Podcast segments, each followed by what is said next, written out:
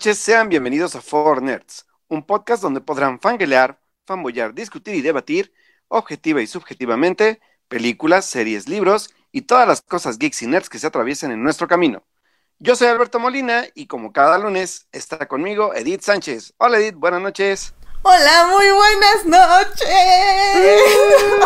La voz de emoción, no oigan eso. Es que no manchen, o sea, perdón, bueno, perdón primero a los que nos están escuchando en vivo por iniciar tan tarde. Ahora fue la culpa de mi jefe, así que pueden escribirle una carta a él para clavarle.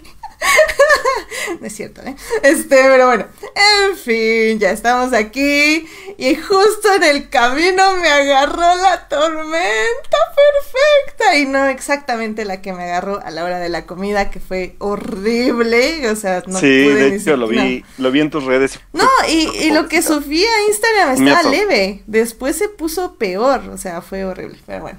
No, no, no, fue la tormenta de los reilos marchando celebrando, bailando, brincando y cantando al tono de ta, ta, ta, oh my god. Pero bueno, ya, ya, eso vamos a Pero deja, el tema del tráiler es, el, tema del tráiler de ahorita es muy bonito, ojalá que lo puedas escuchar en la película, pero el tema de John Williams para despedir la, la saga es muy bonito. Sí, lo, lo escuché más o menos en el camión, este, pero sí, ahorita me lo quería poner porque obviamente no voy a ver trailer, hashtag no vean trailers, pero he estado viendo videos de reacción y así porque, no sé, porque algo tengo que vivir. y, y, sí, la verdad ah, se escucha muy, muy bien. De hecho, yo puse el, el nada más un video de reacción y se oía el tráiler, obviamente. Y este, yo creo que varios me escucharon y de repente ya en el camión escuché como varios viendo el tráiler y así como, oh my god, cálmense gente, cálmense. me emocioné mucho. Ay, Dios. Bueno, Alberto, es que ya, ya empezamos con todo, Chihuahua, y ni siquiera he puesto cortinilla porque este va a ser mi momento, así que vamos a poner oficialmente la cortinilla para que yo ya pueda hablar un poquito más de esto. Así que vamos con los momentos de la semana. Vámonos.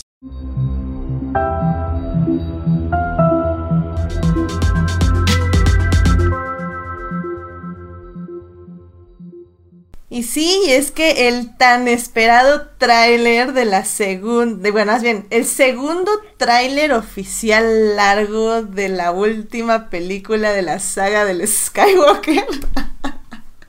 Salió el día de hoy y no tuvieron que sufrir mucho los fans de Star Wars viendo el partido porque luego luego lo sacaron, así que creo que estuvo súper bien bien por todos ellos. Eh, también digo, eh, yo como digo, yo no vi el tráiler, este, he visto como ciertas imágenes ahí en Twitter, pero nada así, ahorita como que todos están en shock, yo creo que mañana empiezan los análisis. De hecho, en mi Twitter, si quieren ahí se los comparto en la página, eh, puse, salió en la mañana una imagen, un tráiler del tráiler, básicamente que era una imagen con todas las naves de la resistencia y obviamente en Twitter ya se dedicaron a analizar qué naves qué y qué modelo y a quién pertenecen y etc. Tengo ahí en mi Twitter un hilo muy bueno.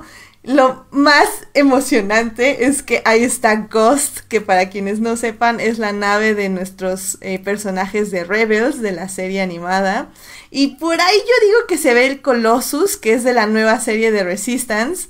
Y pues no sé, o sea, nosotros estamos brincando de emoción y llorando. Y oh my God. Van a echar toda la carne al asador. No manches, toda la carne y más, y más. Van a echar un ternero vivo. No, no, qué horrible. Pero bueno, pero no, va, a estar, va a estar muy loco. Y bueno, salió el el póster que te van a dar a quienes vayan a ver la película en IMAX y ya por fin salió el póster este oficial que creo que tengo que agradecer a quien haya liqueado ese horrible póster de hace unos meses porque lo cambiaron y salió uno bastante bonito. Digo, no es mi favorito, creo que mi favorito sigue siendo el de Force Awakens. Pero no manchen, o sea, Reylo 100%. Es Kylo y Rey lado a lado peleando, pero contra un mismo objetivo. No manchen, el mundo es de los Reylos. Sí, Redemption. Pues ah, vamos a ver. Todavía tengo fe, tengo un poco de fe, puedo decirlo. Ay, no sé. O sea, digo, yo, o sea, yo tengo mucha fe, pero. Pero no sé, estoy, estoy como muy emocionada. Em, ya les contaré un poquito más durante el programa porque les voy a hablar del último libro que leí de Star Wars. Y también les quiero hablar tantito de Resistance, que ya estoy un poco al día, pero definitivamente creo que en este momento, este es mi momento de la semana, sobre todo porque eh, creo que ya estoy siguiendo mucha gente que ama Star Wars y todos los análisis que hacen y los feels y todo. La verdad es que creo que ahorita mi objetivo es encontrar gente en español, o sea, que hable español, que ame Star Wars y que sea Reylos, obviamente también. Y pues a ver si se puede formar ahí una comunidad, porque definitivamente tengo mucha gente, pero solo, eh, no sé si es estadounidense, pero bueno, al menos gente que habla en inglés, pero... Ay, mi Twitter... Creo que, creo que nunca pensé que mi Twitter se convertiría, no en un paraíso, pero por momentos en un lugar agradable. Y eso, eso me da mucha felicidad y mucho orgullo de mis follows. En fin. Pues bueno, vamos a ver y digo, mañana va a explotar aún más con los análisis, pero vamos a ver. Yay, sí, ahí síganme en Twitter si quieren estar leyendo análisis. Ay, pero sí, sí, ya también aquí está Héctor en el chat y ya también tiene feels, obviamente ya me está poniendo ahí diálogos del tráiler y... Y pues sí. Ay, que dice que el jueves en Crónicas escucharemos la descripción cuadro por cuadro Yay, eso es si no se les cae el programa. Lo estuve esperando hasta la 1.15 de la mañana y no hubo programa. Renuncio. Pero bueno, esa es otra historia. en fin, Alberto, ¿cuál fue tu momento de la semana? Pues bueno, muchachos, este, después de este, obviamente, momento que no podíamos dejar pasar porque fue un momento importante hace unas horas o minutos, super minutos, ¿no? Tienen minutos que pasó esto. Sí, pues Entonces, como 40 pues, minutos más o menos. Sí, así que pues yo espero que Abrams arregle lo que hizo mal el otro vato. Yo sé que me van a... ver tu momento de la semana, por favor. Pero bueno. Entonces, señores, no me acuerdo por qué dejé pasar la semana pasada este momento de la semana, pero quiero retomarlo ahora. Porque mi momento de la semana, que de hecho sí me había enterado, pero no lo había podido comentar y creo que comentó otra cosa, que, que me acuerdo que fue creo que el, este meme video que me gustó también muchísimo. Eh, pues Resulta, señores, que desde el pasado 15 de octubre llegó a Netflix todos los Caballeros del Zodíaco completos.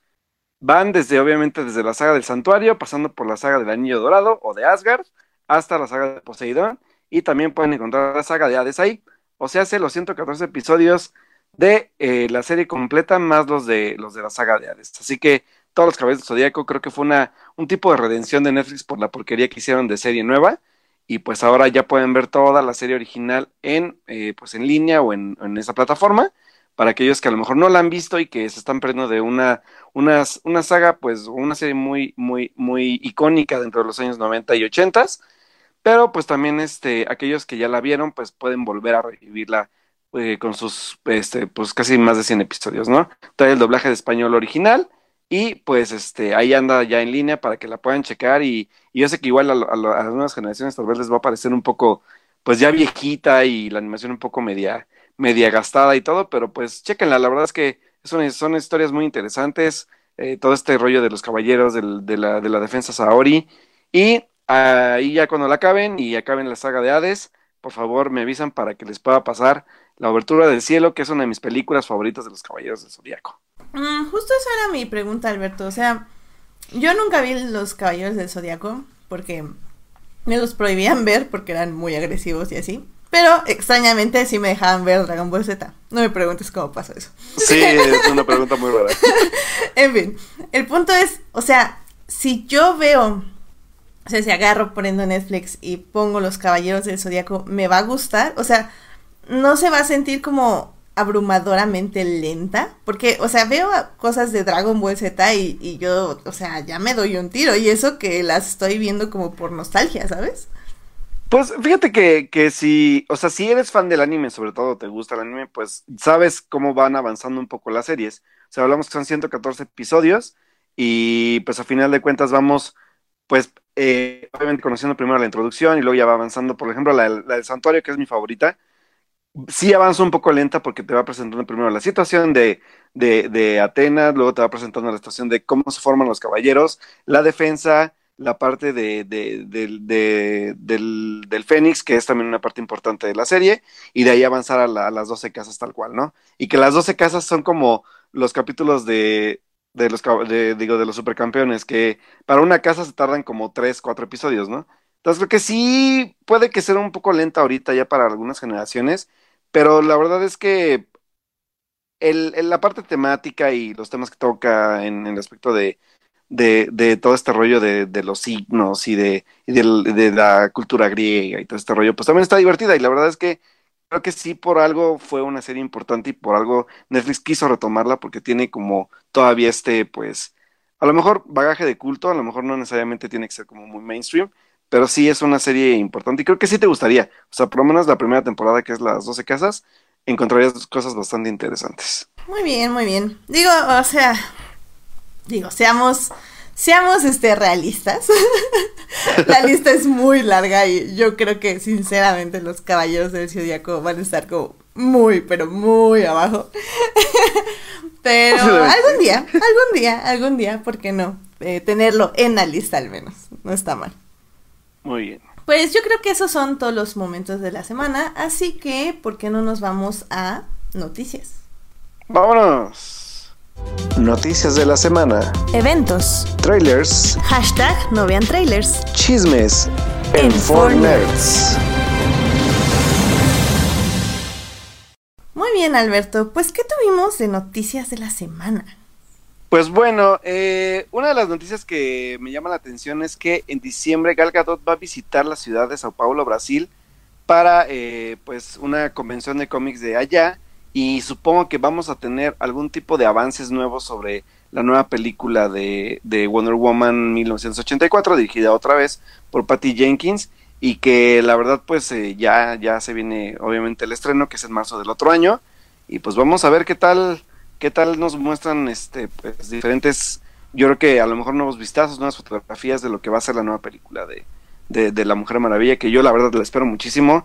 Es una de mis películas favoritas de DC así que pues vamos a ver qué, qué muestran en esta nueva convención y, y también pues la visita de Galgadot obviamente y, y fotos de Galgadot en, en, esta sesión por favor de, del, del, panel que va a haber allá porque la verdad es que Galgadot señorita Galgadot la amamos aquí en Fortnite sí sí sí definitivamente es una de nuestras actrices favoritas.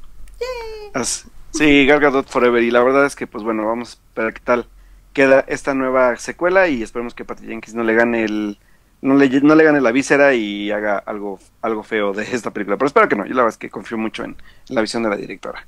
Y bueno, por otro lado, se anunció que el em, compositor Michael Giacchino será el encargado de componer la banda sonora de la nueva película de The Batman de Matt Reeves, que por cierto se armó todo un escandalazo porque resulta que tenemos a un nuevo villano donde queda fuera la supuesta como teoría de que podría haber sido el pingüino y resulta que no, que Paul Dano se, fue elegido como The Riddler o el acertijo para interpretar pues al nuevo villano que le va a hacer la vida de cuadritos al, al Batman de Robert Pattinson en esta nueva entrega o nueva película. Así que pues de ahora sí que maté dos pájaros de un tiro.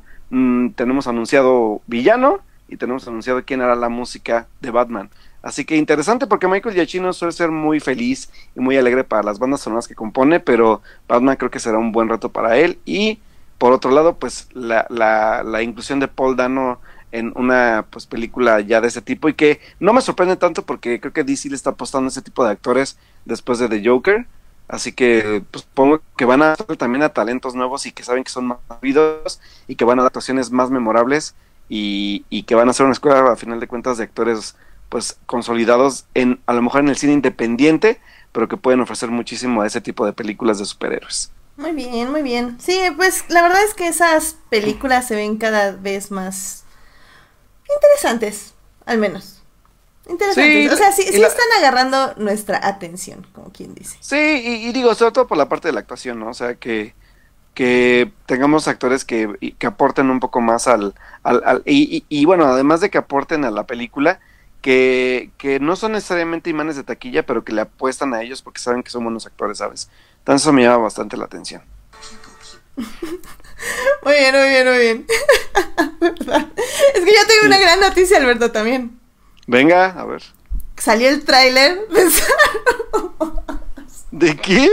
De Star Wars, Alberto, de Star Wars. Edith, por favor. contrólate, Edith, contrólate, contrólate. Sí.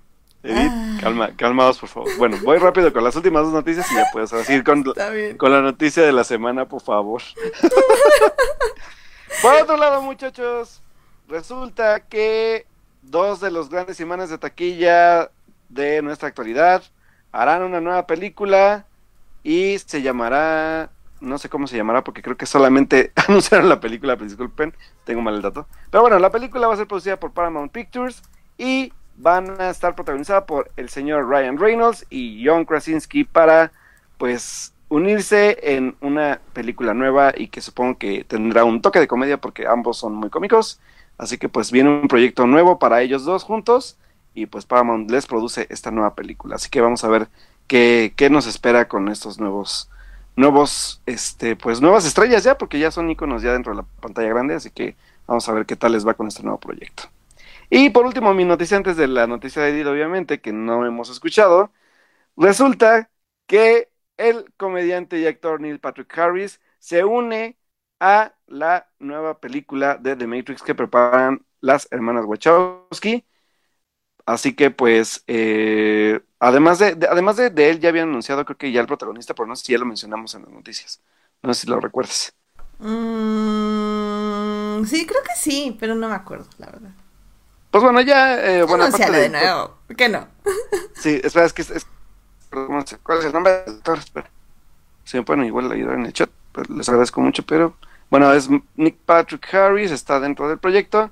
Se supone que también Carrie Ann Moss está, pues, en pláticas para volver a Siente, o no recuerdo si dijo que sí ya. Pero, este, ahorita les digo el, nombre del, del actor que, que va a ser como el, el, nuevo el nuevo Neo en la, en la, en la película. Esperen. Ah, ah, ah, ah, sí, se supone que sí, van a regresar los tres. Que regresa Carrie Moss, regresa Pequeño Reeves y este creo que va a haber como algún tipo de cameo de de ay, de cómo se llama este señor. Ah, este bueno, este, Elmer, Keanu Reeves? Eh, no, o no estoy no estoy para nada en esta cosa. No tengo idea. Y ahora. Estoy, estoy, estoy perdida. ya hay análisis, Alberto, ya hay análisis. ya. Estoy en breakdown. Dios. Bueno. Y pues ya, creo que, bueno, luego les digo el actor, les, se los dejo en la página porque la verdad es que no encuentro el nombre. Pero pues bueno, está Nick Patrick Harris ya considerado para la nueva película de Matrix, así que vamos a ver qué tal. Y ya. Muy bien, Alberto. Suenan, suenan muy bien estas noticias de la semana. Ah, por cierto, dice Héctor que es solo hay una hermana Wachowski involucrada. Eh, ah, entonces sí. Sí, no, la verdad. Ya, ya, ya vi, ya estoy, ya estoy con sí, sí, tiene razón. Muy bien. Bueno, con que esté uno, ya, una de las demás, pues bueno, el otro igual a lo mejor le ayuda en el guion o algo, no lo sabemos. Pues sí. Sí, este, sí, eh, hoy sí le tuve que dejar las noticias a Alberto porque sí, realmente no tengo ninguna noticia. Aparte de que se estrenó el segundo trailer de Digo, por si no lo habíamos dicho, Edith, ¿puedes decir la noticia que te Sí, mira, hace como una hora y cachito se estrenó el nuevo tráiler de Star Wars, el segundo y último tráiler, que dura como dos horas veinte. Por eso se marca en la lista de hashtag no vean trailers, además de que es el segundo tráiler, por lo tanto no deberían de verlo, sobre todo si ya van a ver la película. Lo que sí pueden ver son todos los análisis que están haciendo ya en Twitter en este momento. a ver, y pregunta, ¿Qué diferencia marca el no ver el tráiler a verlos analizar? Cuéntanos un poquito. Ah, pues mira, lo que pasa es que el tráiler tiene ya las imágenes en movimiento con el sonido, lo cual ya te crea una marca emocional en tu alma. El análisis son básicamente nada más eso, análisis, es como reinterpretar una obra, es como lo que tú y yo hacemos en este podcast, a ver, Alberto. O sea, cuando les criticamos una película, la analizamos y la desmenuzamos. Les decimos, vayan a verla o no vayan a verla.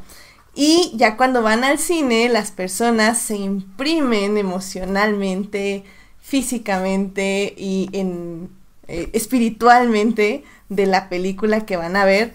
Y gracias a nuestro análisis o no análisis es como pueden disfrutarla eh, o bueno, más bien en ellos verla y luego ya compartir ellos con nosotros sus propios análisis. Esa es la diferencia, Alberto. Muy bien, muy bien.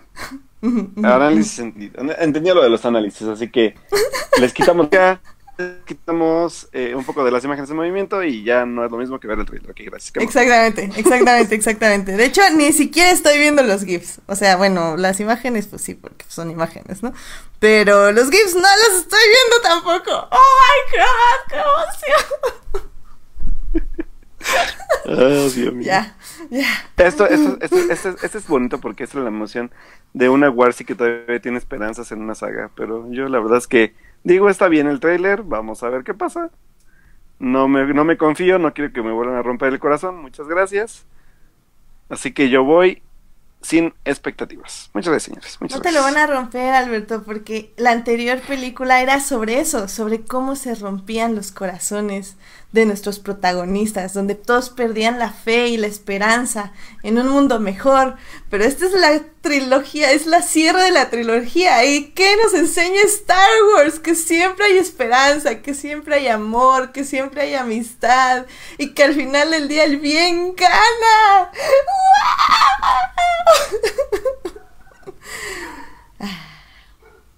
¿Y si no? si no, pues vamos a llorar mucho, pero Mira, estoy como un 98% segura que eso no va, o sea, que, que, va a pasar lo que estoy diciendo. muy, bien. Perfecto, muy bien. Muy bien. Pues bueno, esas son las noticias de la semana. Excelente. Bueno, pues, eh, ¿qué te parece, Alberto, si les hago, ahorita que ya estoy en la racha de Warsi, les hago eh, mi reseña de el más reciente libro que leí? Venga, venga. Entonces, vámonos a literatura. Vámonos. Literatura. Ficción. Fantasía. Novelas. Autores. El club de lectura. The Four Nerds. Muy bien, pues ya estamos en literatura. Y efectivamente Héctor me está trayendo a colación de la imagen de Kylo caminando bajo la lluvia, que en Twitter ya la están comparando con Darcy caminando bajo la lluvia para declararle, declararle su amor a Elizabeth. Entonces, esto, esto va con todo, ¿eh? Va con todo. Señor, señores. ya no voy a decir nada. Sí, sigan, sigan, sigan, sigan idealizando su ship. Gracias, bye. Eso, Alberto, deja que amemos lo que amamos y así. adelante, adelante. Pues, amen, el, amen el ship de Raylo, aunque después se los quiten y se los arrebaten como la fe que me arrebataron en Star Wars a 10 No creo, Alberto. El trailer grita Raylo. Así, así. De hecho, no dice Rise of Skywalker, dice Raylo. Muy bien, bueno, Spire. Vamos a hablar de Black Spire. Em, como saben, digo para quienes no sepan y sean nuevos en este podcast, me di a la tarea hace un par de años, o sea, como hace como tres años, yo creo, em, de leer todos los libros de Star Wars. Y por todos los libros me refiero a la gran mayoría eh, casi todas las novelas, eh, algunas novelas junior, no todas, y pues obviamente las novelizaciones. En este viaje, básicamente he leído ya bastantes libros, como unos alrededor de unos 40 libros. Y he llegado al libro Black Spire, escrito por Delilah S. Dawson. Eh, ella este, antes escribió el libro de Phasma, que es donde nos cuenta básicamente el origen de este personaje que conocimos en The Force Awakens. ¿De qué trata Black Spire, Black Spire rápidamente? Em, como una warning o una, un consejo más bien les digo que Black Spire es una continuación indirecta de Phasma, ya que Phasma está contado a través de los ojos de Vi Morandi, que es una espía de la resistencia, que es atrapada por la Primera Orden e interrogada por Cardinal, que es un soldado de la Primera Orden, un Stormtrooper. Em, entonces ella eh, le cuenta al Stormtrooper a Cardinal la historia de Phasma, y es por eso que el libro se llama Phasma, porque es ella contando cómo eh, investigó y fue al planeta de Phasma e investigó su historia y cómo ella creció y cómo se conoció a la Primera Orden y cómo se volvió pues, lo que es, ¿no? Em, Black Spire continúa las aventuras de B. Morandi. En este caso, ella básicamente se recupera de su evento traumático que vivió en el libro de Fasma. Voy a dejarlo así nada más. Y eh, ocurren todos los eventos de The Last Jedi. De hecho, ella está en Dakar y luego está en Crate. Y finalmente Leia le dice, pues sabes qué, necesitamos, eh, necesitamos reclutas, necesitamos un lugar donde podemos poner una base. Entonces, ¿dónde tú crees que sea una buena base? Y ella dice, pues el lugar que conozco y que debe ser como alejado de toda la civilización es el puesto de Black Spire en Batu. Y es así como Leia le dice, ok, pues vas a Batu, forma ahí una una base y pues este y ahí me dices cuando ya estés instalada. Y ella dice muy bien y te vas a llevar a un compañero eh, no voy a decir quién es.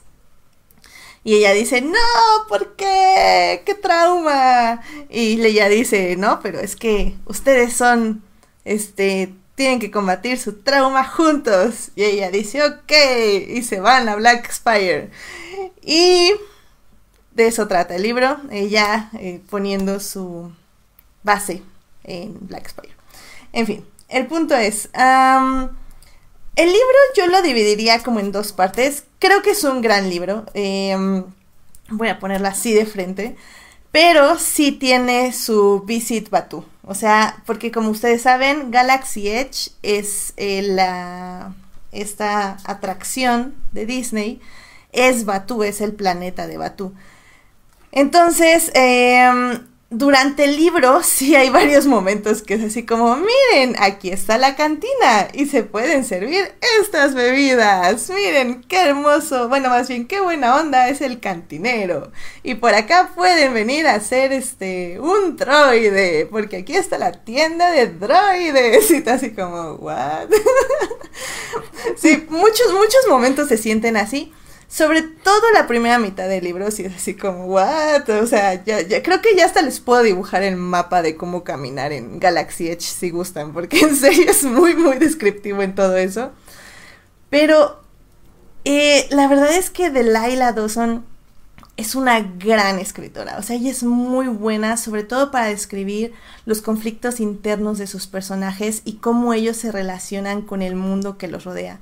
Entonces, Vi Morandi en este momento es una persona que tiene esta idea de que ha fracasado y que ha fracasado para la resistencia porque desde el momento en que llega Batú le roban todo su equipo, no puede establecer una base, pues básicamente la están golpeando cada tres minutos, la encuentra a la primera orden, este, y, pues todo le sale mal a la pobre. Y, y se enfoca mucho a este dilema, a cómo nos sobreponemos cuando las cosas van muy, muy mal y cómo, aunque las cosas estén terribles y que no salgan como nosotros queremos, siempre vamos a encontrar gente y personas que nos van a ayudar a levantarnos y a poco a poco ser los líderes que podemos ser y sobre todo eh, a cuidar al otro. Y a, no solo a cuidarlo sino a ser empático con el otro y a ser selfless. Es como eh, mm, desinteresado desinteresado o sea ayudar porque es correcto ayudar al otro eh, el otro personaje que acompaña a Vi eh, se llama Archex. Eh, nada más voy a decir eso. Es, bueno, de él. Es, eh, Archix también tiene un trauma que sobreponer y es una persona que también continuamente va a estar tratando de, de dejar atrás su pasado, pero al mismo tiempo de aceptar quién era y, y de volver a, de convertirse en alguien útil para esta, no tanto para la resistencia, sino para Vimurandi, a quien en sí se siente que le debe algo. El libro está muy bonito, es, yo creo que de la lista de libros de Star Wars que he leído, está en mi top cinco que me ha sacado como dos o tres lágrimas al final. La verdad, el final está así como, no, pero ¿por qué? ¿Y quién es esta inútil llorando en el transporte público? Edith Sánchez. Exactamente. Edith, sí, y yo también. Era, era, un espejo y me vi reflejada. eh, curiosamente, digo, ahorita estoy viendo aquí rápidamente el chat y dice Uriel no Redemption justamente lo que me encantó de Black Spire es que justamente es uno de los temas principales, la redención. Y cómo la, la redención es posible, sobre todo cuando uno mismo lo quiere hacer y lo, lo procesas. o sea, eh, Delilah sí como que analiza mucho este proceso de cómo se realiza la redención de una persona. O sea, qué ¿Qué tienes que hacer para redimirte a ti mismo? ¿Hasta dónde tienes que llegar? ¿O qué tanto tienes que hacer para que no, no que los demás te perciban como una persona nueva, sino que tú mismo te percibas como otra persona? O no otra persona, sino una persona que puede sanar sus pecados o el mal que le hizo al mundo, en este caso pues a la galaxia. Y esto lo analiza muchísimo con los dos personajes principales, con Bimorande y con Archex y su relación. Eh, no, que también es muy, muy interesante y lo tengo que decir, que no es una relación amorosa, lo cual es muy, muy, muy extraño en Star Wars porque Star Wars es una... Hay muy, pocas novelas románticas, una de ellas es de las que les hablé la semana pasada, de Crash of Fate, pero esa es una novela como 100% no romántica. Todas las demás son de aventuras, pero siempre hay como un romance o dos en Black Spire no hay un romance. Bueno, hay un romance, pero muy, muy en el background. Eh, esta relación entre los dos protagonistas es básicamente de eso, de perdón y de redención. Entonces es muy, muy bonita la historia. O sea, si se pueden saltar, o bueno, pueden como pasar de largo un poco todo el Visit Batu, vengan a Galaxy Edge y gástate 20 mil pesos en un día. Este, creo que sí es un muy bonito libro. La verdad es que Espero que Delilah, y digo, sé que ya tiene otros proyectos de Star Wars, o sea, sigue escribiendo. Espero que regrese algún día con B. Morandi porque es una gran personaje. Y pues ya, o sea, lo recomiendo muchísimo. Obviamente les recomiendo mil veces que, que lean primero Fasma, que también es un gran libro, y luego lean Black Spire, que creo que también es un libro muy importante en el universo de Star Wars. Así que pues esa es mi recomendación, Black Spire. Em, ya estoy en el último libro del canon de Star Wars para ya estar al día. Literal, ya estoy al día. O sea, ya estoy leyendo el que salió hace dos semanas. O tres. Eh, ya casi lo acabo igual. Yo creo que les voy a hablar de él dentro de dos semanas. Porque la próxima semana tenemos programa especial. Pero. Sí. Pero. Ay, no sé. No sé qué voy a hacer con este vacío. Ya lo voy a tener que leer. Hasta el 5 de noviembre que salga el siguiente libro. Pero bueno, Black Spire, increíble. O sea, me gustó muchísimo. Es, es un libro sencillo, pero tiene mucha profundidad en sus personajes. Y Visit Batu. y pues sí. Cuando tenga dinero, con mucho gusto. ya sé. Ah, ese es muy, muy bueno. Um, Veamos, este Héctor dice Page Turners. Oh, sí, definitivamente. Sobre todo este es, muy bonito. Al final es, es, como digo, es una historia muy sencilla, ¿eh? es extremadamente sencilla. O sea, yo creo que si les digo así con spoilers la trama, se los digo en dos minutos. O sea, no es nada complicado. O sea, es literal, no sé, tratar de sacar la primera orden de Batu. O sea, esa es la historia. o sea, no hay más. Eh, pero les digo, o sea, la manera en que analiza sus personajes es muy, muy bonita. Y y es un libro muy sencillo, pero muy bonito. Eh, no, es, no es tan profundo como otros libros de Star Wars, pero es muy bonito. Y dice Uriel que si al menos en su libro hace algo Fasma, lee Fasma Uriel. Eh, el libro de Fasma es muy, muy bueno, no solo por cómo analiza el personaje de Fasma, sino por cómo eh, crea el, el mundo de Fasma. Es un mundo muy interesante, lo dije en mi crítica hace muchos, algunos programas.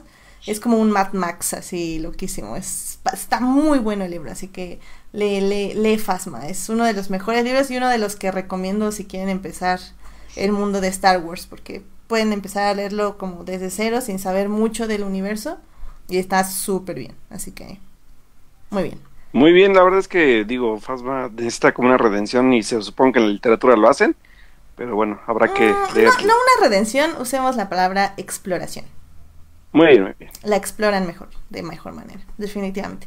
Aunque tengo entendido que en los cómics también está muy interesante, pero bueno, es, en el libro al menos, eh, te digo, tienes como la oportunidad de ver su mundo y aparte de ver cómo era ella desde un inicio y, y lo ves a través pues, de una niña. Entonces es como muy interesante ver cómo la niña se da cuenta de quién es realmente Fasma. Entonces está, está interesante. Y al mismo tiempo lo ves a través de los ojos de Vi Morandi, que ella también está analizando a través de sus ojos a la primera orden con esta persona de Cardinal.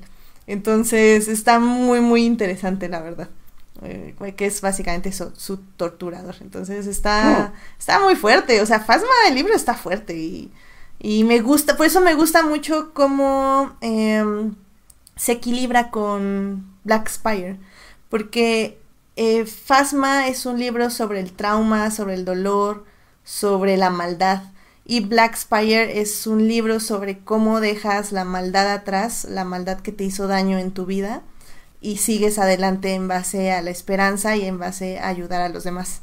Entonces se complementan muy bonito los dos libros. O sea, en serio, en serio, Delilah está formando, no sé si va a ser una trilogía, la verdad no tengo idea, pero lo que hizo con estos dos libros me parecen muy bonitos. Es como el yin y el yang. Está muy, muy padre, la verdad. Mm. Genial, bien. Entonces, para que tengan ahí el dato y busquen el libro para que lo lean. Sí, Black Spire. visit Batu. Cuando tenga dinero, Edith. Ah, Cuando tenga suficientes créditos de la República, con gusto voy. No, eh, Batu es como. Creo que no acepta créditos de la República. es como dinero de ahí, te lo canjean, no, te ah, preocupes. hasta eso, hasta, hasta, ah, eso te dicen, casi casi te dicen el cambio de dólares a dinero de batuito, así como, ¿what? muy extraño esas partes, pero bueno, eh, está bien. Bien, muy bien. muy bien. Muy bien. Pues, Alberto, ¿tú quieres hablar de alguna serie? Voy a hablar de dos series. La, verdad es que la de ahorita fue porque fue una sorpresa y porque ya tenía el compromiso con, con una, una persona muy querida del chat. Así que me aventé hoy dos episodios ¿Ves, ves, ves, algo que me estaban ya desde... La cortinilla. Sí. No, pero espera, nada, déjame acabar. Ah, perdón, perdón. Entonces, vi los dos episodios para darle... Bueno, ya saben que yo soy el de tres episodios y no me gusta bye. Entonces, hoy me comprometí, fue como de ya, pásame el link y ya lo voy a ver de una vez, porque desde cuando les prometo que la voy a ver y no la veo. Entonces, señores, ya la vi, así que voy a hablar ahorita exactamente en la sección de series de esta serie que me recomendaron desde hace mucho tiempo en el chat. Y aparte, vamos a hablar de un estreno que hubo el día de ayer en HBO. Así que, pues, Edith, venga cortinilla. Excelente, vámonos. Vámonos. Series. Televisión. Streaming. En. For Nerds. Muy bien, Alberto. Pues dime, ¿qué es esta serie que creo que creo que ya sé entonces de qué se trata esto porque Julián puso que ya es Team Alberto de nuevo. Bueno, que siempre ha sido Team Alberto, pero que ahora es más Team Alberto por una serie que ya viste. Así que háblanos sí, de ella. La verdad es que, pues, eh, como saben, igual, eh, muchísimas gracias a Julián y también este, a Edgar, que luego también están dentro también de este, pues, de este compartir el gusto por, por el anime o por las caricaturas de animación japonesa. Y pues eh, Julián siempre me recomienda casi todos los, todas las semanas antes de bueno, después de acabar el programa, algo nuevo que haya salido. La verdad es que estoy en que les voy a poner y no se los pongo en el programa, pero ya cada que Julián me recomienda algo también se los voy a poner en la página, porque la verdad es que hay muchas series que ver, hay muchas películas también bonitas, eh, trailers de películas eh, de anime que he hecho.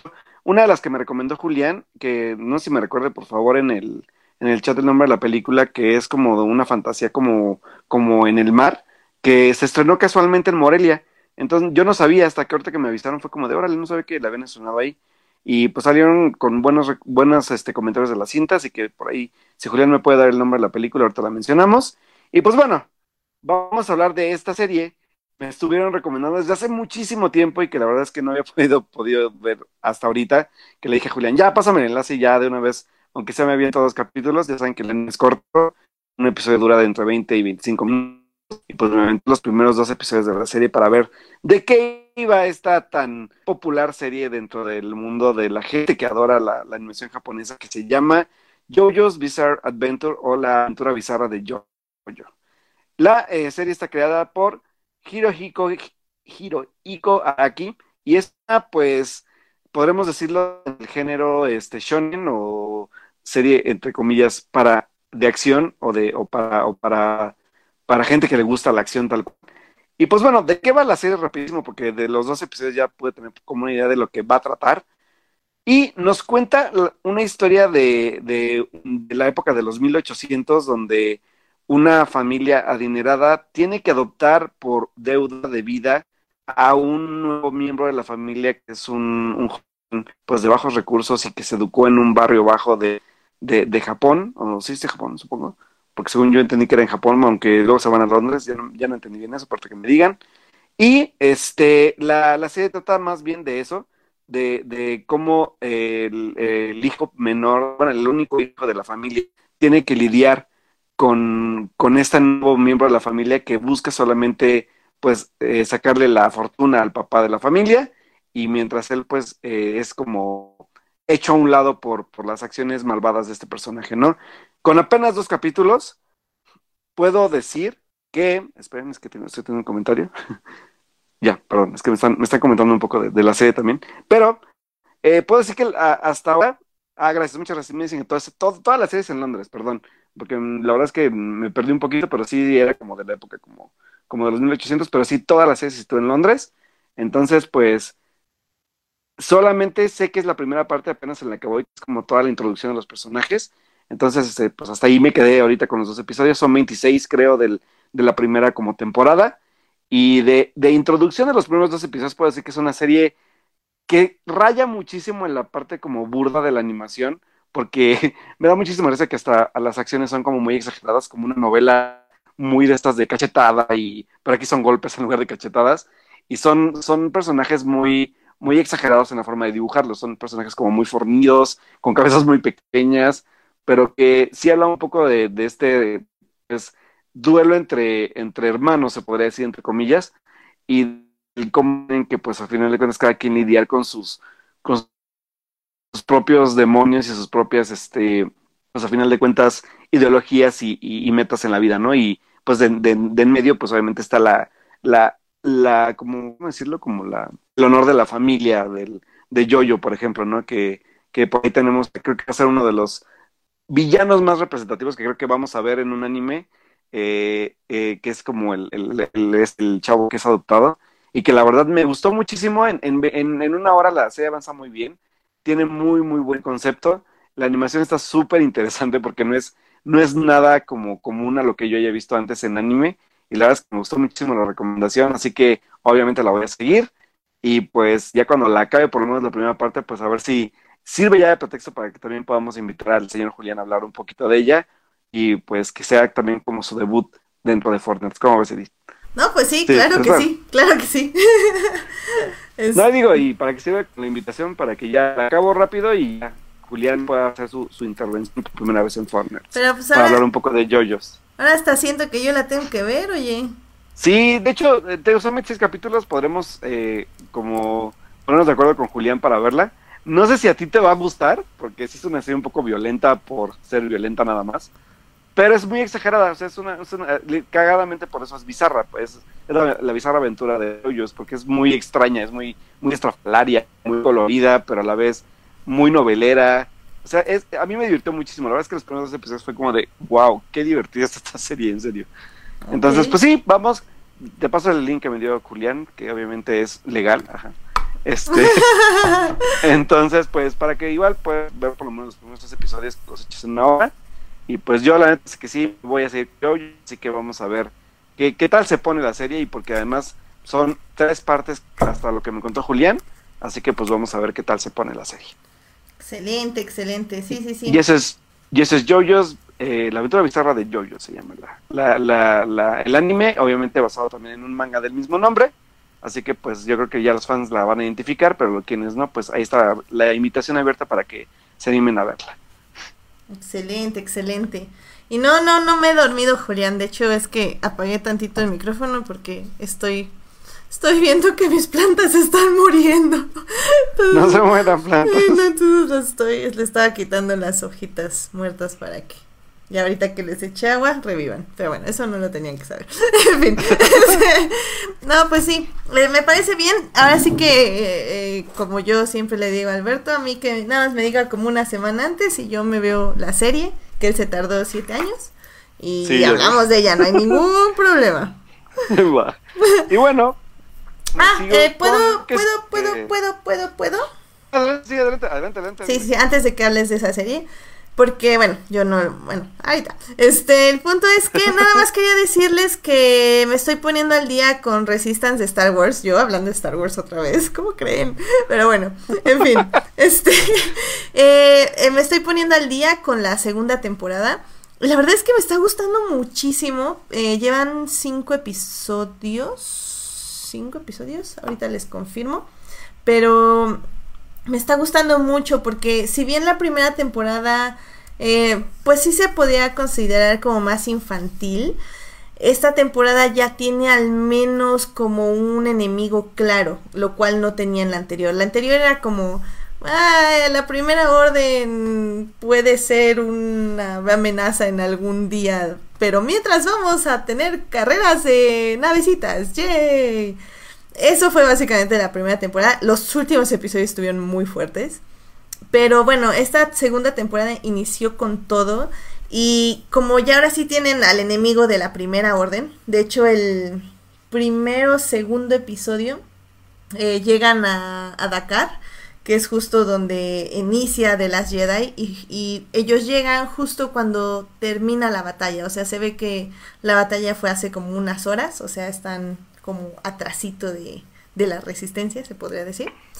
Em, y bueno, como les digo, tienen un enemigo ya claro, que es la primera orden, es otra nave de primera orden que los está persiguiendo.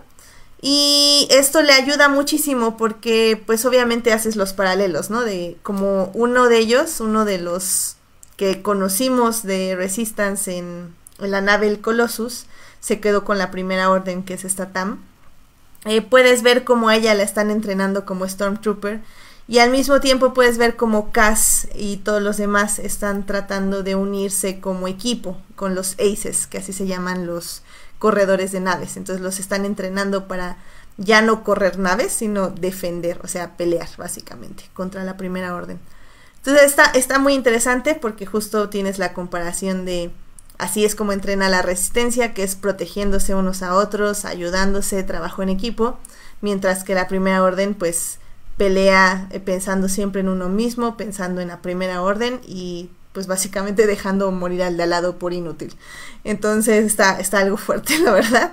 Pero está muy bien, sigue teniendo el humor de siempre. A mí me encanta ese humor, la verdad me, me hace reír muchísimo, los amo. Eh, así que véanla, digo, ya hablaré más de ella cuando acabe.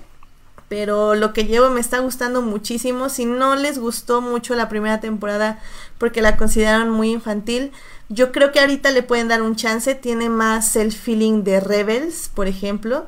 Entonces, pues denle chance a Resistance. Está muy interesante.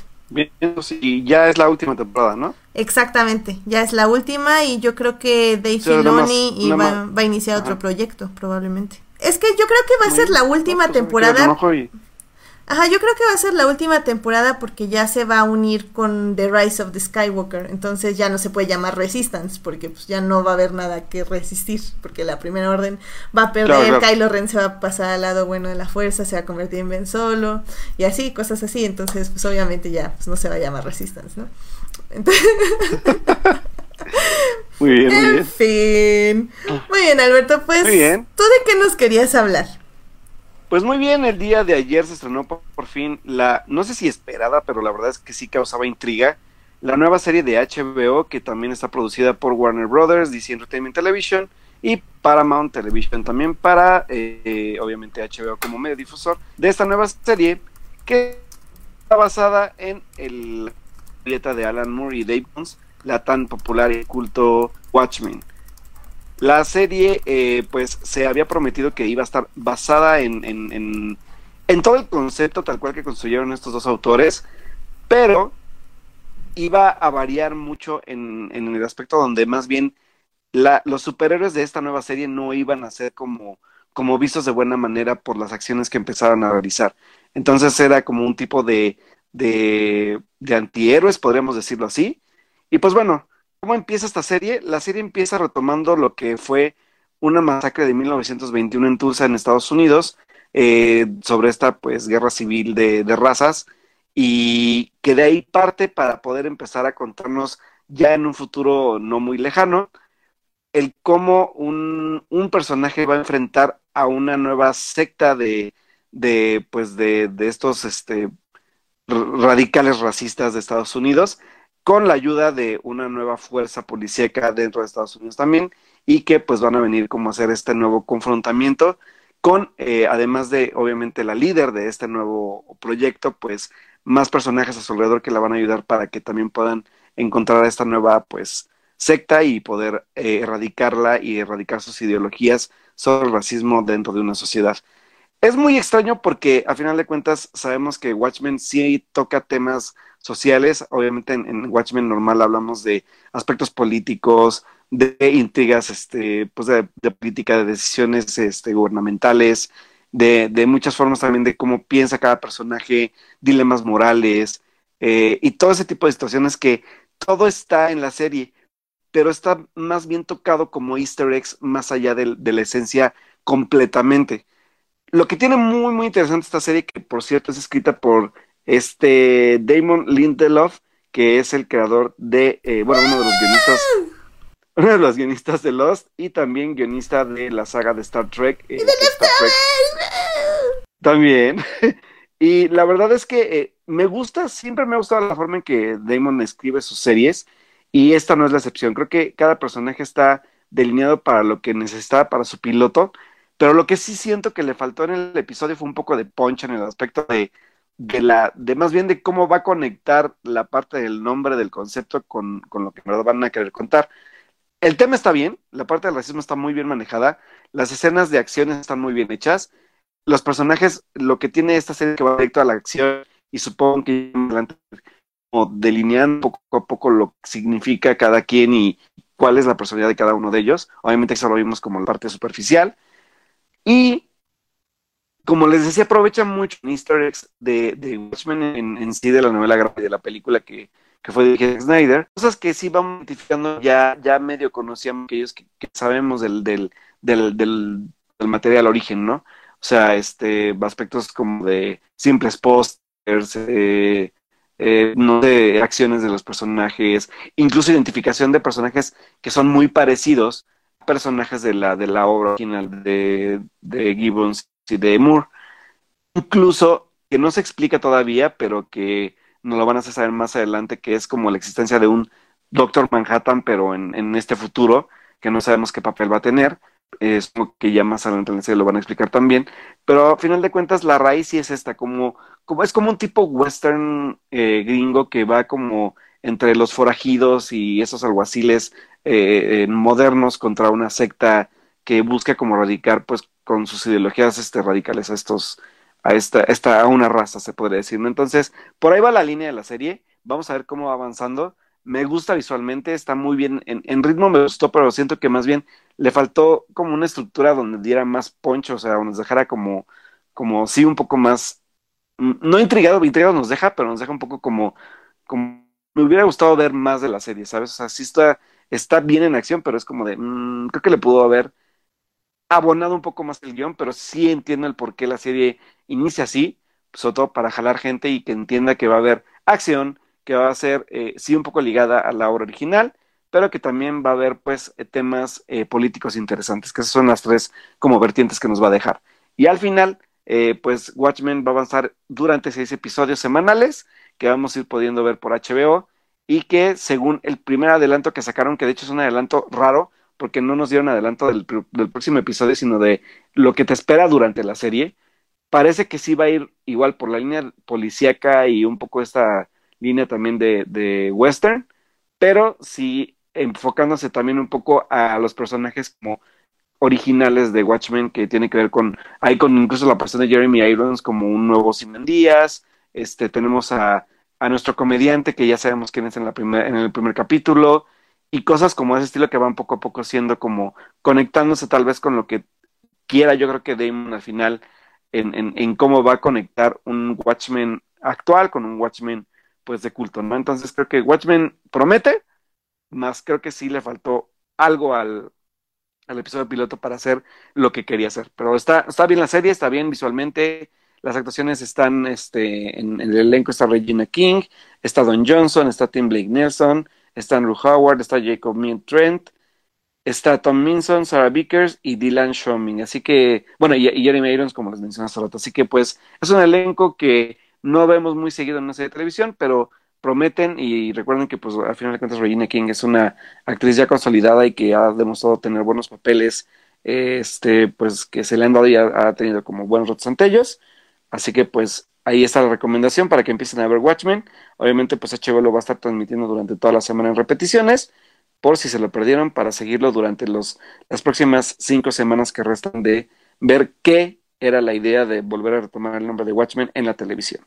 Excelente, pues sí, la verdad, este, sí tengo ganas de verla y sí la voy a ver, pero yo creo que hasta como dentro de tres semanas, o sea, me voy a poner al día ya que esté como a la mitad, eh, por cuestión de agenda.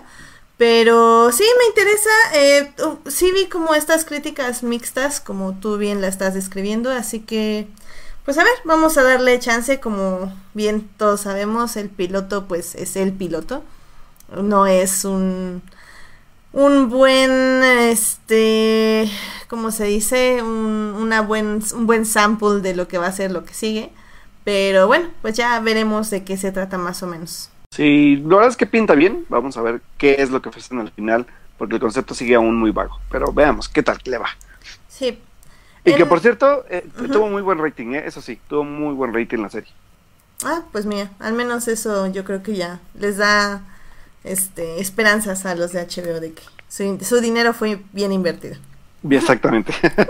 Este, te están nada más diciendo en el chat, dice Jorge Arturo Aguilar que no cree que na- que tenga que ver con la película por lo de los calamares y que Robert Redford es el presidente. ah, cierto, sí, eso fue un gran detalle. sí, sí, sí, totalmente. Muy bien. Bueno, pues yo creo que eso es todo con las series del día de hoy.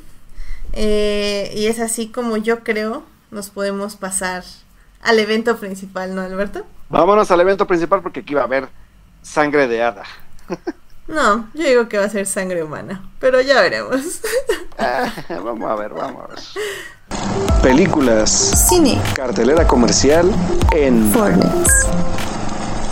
Muy bien, pues ya estamos en el evento principal. Eh, antes de iniciar el evento principal, nada más vamos a hacer un pequeña, una pequeña sinopsis. Eh, para quienes no saben de qué vamos a hablar, este, vamos a hablar de Maléfica. ¿Qué Maléfica vamos a hablar? Bueno, pues si ustedes recuerdan por ahí del 2014, es decir, hace cinco años, se estrenó la película de Maléfica donde Angelina Jolie hacía el papel de esta eh, villana del universo Disney, se podría decir. Eh, el Fanning interpreta a Aurora. Y bueno, pues hay varios papelitos más que de hecho sí regresan algunos de ellos. Entre ellos, bueno, obviamente Angelina Jolie y pues el Fanning. Eh, la película del 2004 eh, creó algo de controversia, se podría decir, eh, digo sin opinión personal, en el aspecto de que decían que no era la villana de, de la película de Disney, ¿no? y que bueno, muchos esperaban que fuera pues justo eso, fuera maléfica, eh, la mala, mala, malota de la Bella Durmiente que dormía Aurora y que solo con el beso de un príncipe ella se podía volver a despertar.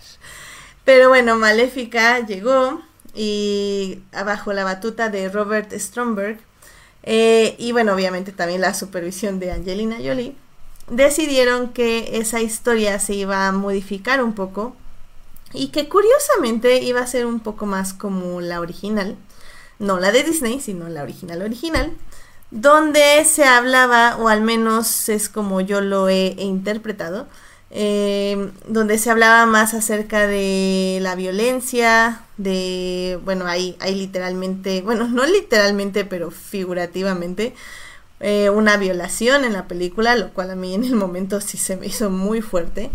Em, y la moraleja al final del día es el amor de, um, ¿cómo se dice? De una madre a una hija, la que rescata a Aurora y no el beso de un monito que la conoció hace dos minutos y que se enamoró de ella, sí, pero no la puede besar con el amor verdadero. O sea, lo siento mucho, no es creíble.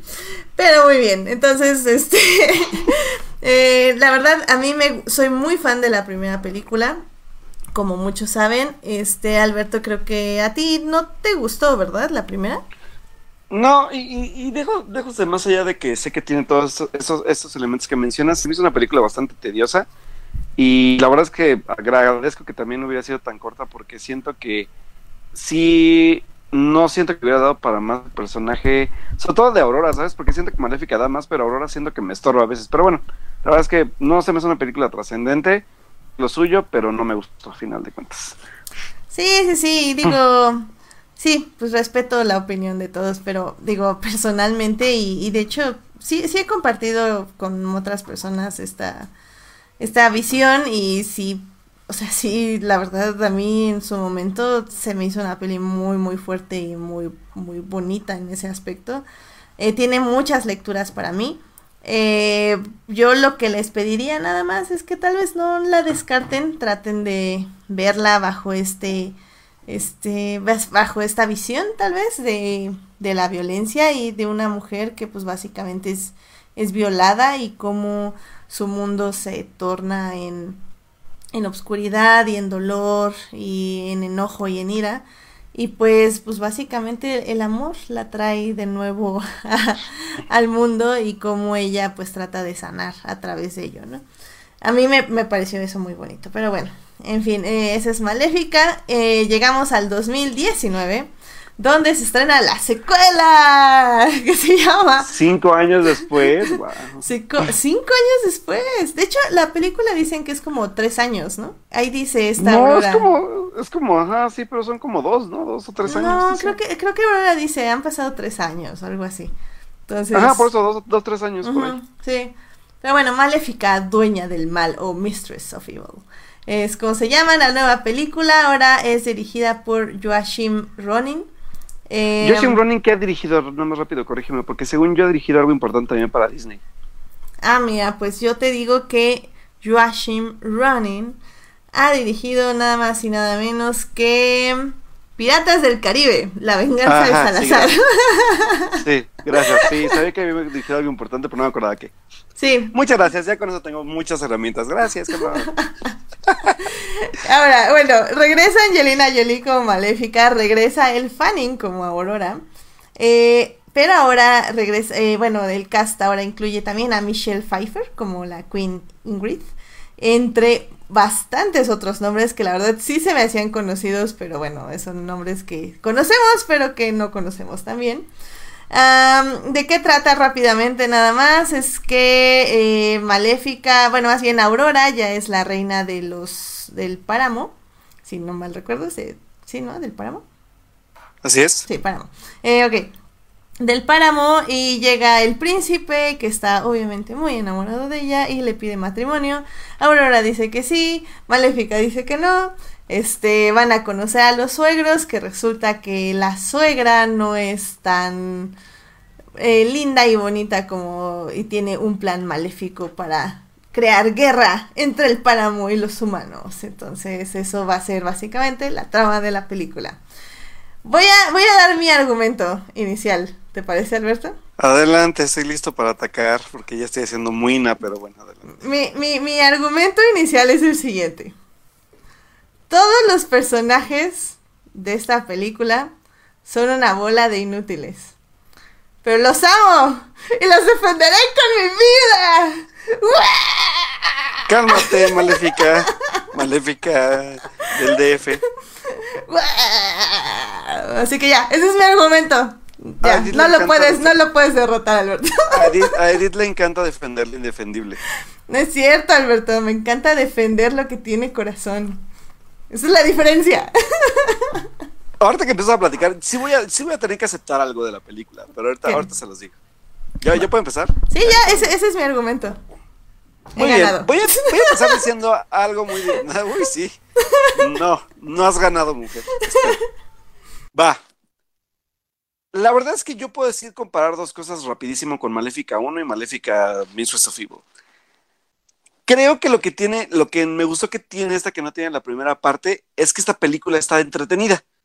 A mí la verdad es que Maléfica 1 se me hace bastante pesada, bastante tediosa y que se, se contiene mucho por los temas, como dice, que toca. O sea, es una, es una película muy, como muy pretenciosa en la, en la parte que quiere ser bastante como oscura y, y, hablamos no de temas ya como era la Bella Durmiente antes, sino hablamos de, de aspectos de, pues como dice de, de, de, violencia de género, de, de este, de, de, decepciones este, de muchas formas, el, el, el, el, creer en ti como personaje, el, el, sobre todo lo que me gusta así de la 1 es que Maléfica se encuentra ella misma como un personaje más allá de un simple como, ¿cómo se dice esto? Como un simple villano, tal cual, ¿no? O sea, creo que va más allá. Eso, eso creo que le doy, le doy el valor de las, de la cinta, pero no, no creo que lo considere de forma correcta, sobre todo porque siento que se toma, cagadamente dura muy poquito, pero siento que se toma mucho tiempo en decirnos, ok, sí, ya entendí que no quieres que sea la mala, pero siento que te falta decirme, o, o, justificarme bien el por qué no es la mala, ¿sabes? Pero bueno, lo logra, pero para mí a, a, medias y de forma muy aburrida. Y esta no, esta película siento que le da muchas armas ahora a Angelina para, para explorar un poco más el personaje de otras formas. Es un personaje un poco ya más tranquilo, un poco más divertido, un poco más como más liviano, entre comillas, pero que sí voy a decir algo y que lo siento mucho, pero señoras y señores, pese a que la película es muy divertida, pese a lo burdo que es su guion, creo que Michelle Pfeiffer le mata muchísimo al personaje de Angelina Jolie, sobre todo porque la película se llama Maléfica, carajo. la película se llama Maléfica y quien protagoniza toda la cinta es, Michelle Pfeiffer. Yo sé que Michelle Pfeiffer es una gran actriz, pero se come a Angelina Jolie. O y sobre todo no se la come porque no, no porque den un duelo interesante de actuaciones, sino porque el guion le da totalmente prioridad al personaje de Michelle Pfeiffer que al de Angelina Jolie. Señores, ¿saben que es un protagónico? ¿Saben cómo pueden explorarlo más a fondo? el haber explorado su pasado, entre comillas, para mí fue, fue una de las cosas más débiles de la cinta. O sea, es como de, ajá, o sea, me, me estás explicando que hay una, una raza de hadas que fueron exiliadas, pero ¿por qué? ¿Qué, qué les pasó y todo? Y la, la película se vuelve tan... Y, tan... Que, y, que, y que viven como a un kilómetro de, del páramo. Del páramo, aparte, y escondidas y nunca bajo las tierra. habías visto. O sea, y es como de, primero, ¿cómo, cómo están? Ah, bueno, Ay, puedo entender máximo, que... las amo. puedo entender que, que, se puede justificar que siempre estuvieron escondidas, lo entiendo, pero ¿sabes qué odié? Que si tú me vas a decir que hay, una, hay un mundo de hadas y todo, solo me hablas de que están resentidas, de que les hicieron algo, pero la forma en que me lo explicas es con un diálogo. Ahí sí, la verdad, a mí, yo sé que tú odias los flashbacks, pero me, me hubiera funcionado muy bien un, flashback interesante de, del, del, por qué llegaron a ese punto las hadas. Creo que el explorar más bien el pasado de, de, de, de Maléfica, sobre todo con el concepto del Fénix, hubiera sido mucho más interesante que estar viendo a la Catalina Krill de la, de la, de la película, bueno, a nuestra malvada de la novela, 10 horas dialogando y haciéndosela interesante y yo soy la mala y soy la maldita solo porque tengo que serlo y porque las hadas las odio y demás. Y es como de, güey, ya, o sea, neta, ¿dónde está el desarrollo de, de, del, del? O sea, si tú quieres ser como un tipo Padrino 2, eh, y digo, me voy muy, exagerado. A, ver, a, ver, a ver, a ver, a ver. O sea, Esa- tamp- esa- tampoco le esa- subas tanto las expectativas al público. No, no, no, no, no. O sea, me refiero al, al cómo quería manejar la narrativa. O sea, si Mm, tú quieres ya. darme una narrativa de, del origen de, de mi personaje o del de dónde viene esta, esta, esta, o sea, lo que no conocía de él, su pasado, del por qué también al encontrarse en esa situación tiene que ser relevante, la verdad es que nunca lo es. Y el personaje tan, tan risible de Chiwetel Ejiofor, que es como de, yo soy el que te va a dar la línea moral, pero pues tú decides al final tu vida. Es como de, ajá, pero nunca me diste el background del, del, del, qué tan importante eran las hadas para ese, para ese mundo y para ese universo, ¿sabes? Es como de, todo pasa porque tiene que pasar, pero de una forma sobre explicada por un personaje que la neta, yo quiero mucho a Michelle, a Michelle Pfeiffer, pero siento que sí es un personaje más que villano y más que malo y que dices, uy, sí que mala, neta es muy hartante. O sea, la verdad es que a mí el personaje de Michelle Pfeiffer fue de como neta, ya que deja de aparecer, por favor.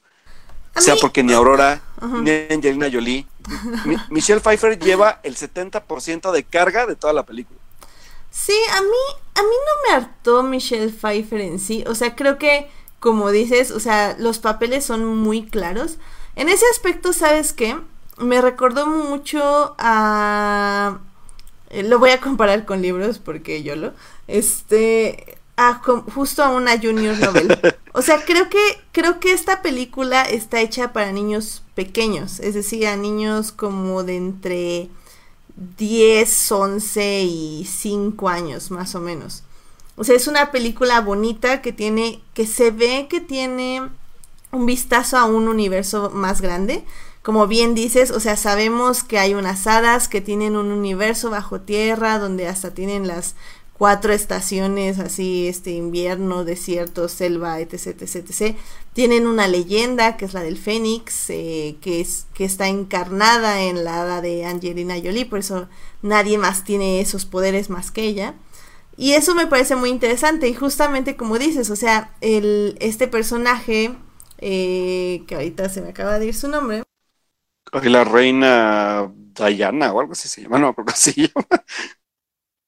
Ok, sí, no me escuchaba, lo siento mucho. Ah, qué tonta, todos, todos mis argumentos. ¿Y sabes qué es lo peor? No tenía el backup puesto. Bueno. Oh, oh. Bueno, ¿en qué me quedé, Julián? Lo, que ti decía era. lo que yo sí, ya me, me, me autobaneé, perdón, este. todo mal y no tengo el backup. Todo eso, todo eso está mal. Qué triste de veras, ¿eh? Yo decía, por eso no se apaguen el micrófono y luego empiecen a hablar como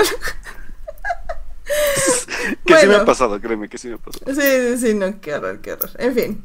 Bueno, regresando, mi punto era que a ver, que si, que si no quieren, este, que más bien que no esperen una película eh, donde haya como muchos claroscuros, es decir, que, que haya como gente compleja y gente este, complicada, porque por ejemplo, este, el, en la anterior película, la persona que violó a Maléfica, es decir, que le quitó sus alas, eh, fue un, un, progreso, o sea, fue malo porque fue progresivamente consumido por su propia ambición y se volvió malo y etc, etc, etc, y una terrible persona. En este caso no, en este caso los buenos van a ser muy buenos y los malos van a ser muy malos y, y es así como se va a manejar este mundo porque así es como lo están un poco eh, expresando, están así como... Eh, es que estoy tratando de retomar las ideas que dije, que los dije súper bien, así con cinco minutos, maldito sea. Así de, oh, maldito micrófono estúpido. ah, ya sé. Bueno, y, y, ese es mi punto, o sea, eh, pues sí, la reina es muy mala porque un día no le dieron de comer y vio que en el páramo había mucho que comer, pero no podía pasar, entonces odia a todos y el rey es muy bueno porque por alguna razón quiere paz y su hijo también es muy bueno porque su papá le enseñó que tenía que ser muy bueno y su mamá no le enseñó absolutamente nada y Aurora es muy buena porque es Aurora y porque es una niña muy buena. Pero pues, o sea, eh, el problema ahí también es que Maléfica nunca le expresó su amor y por eso exprésenle su amor a sus hijos, gente, para que sepan que los aman y que los quieren. Y así cuando eh, la suegra trate de manipularlos, ellos van a saber que no es cierto, que ustedes no mataron al rey, que fue ella, la suegra. Pero sí. Entonces, este... Y luego también el príncipe súper baboso, pero que al final es súper inteligente. Dios mío.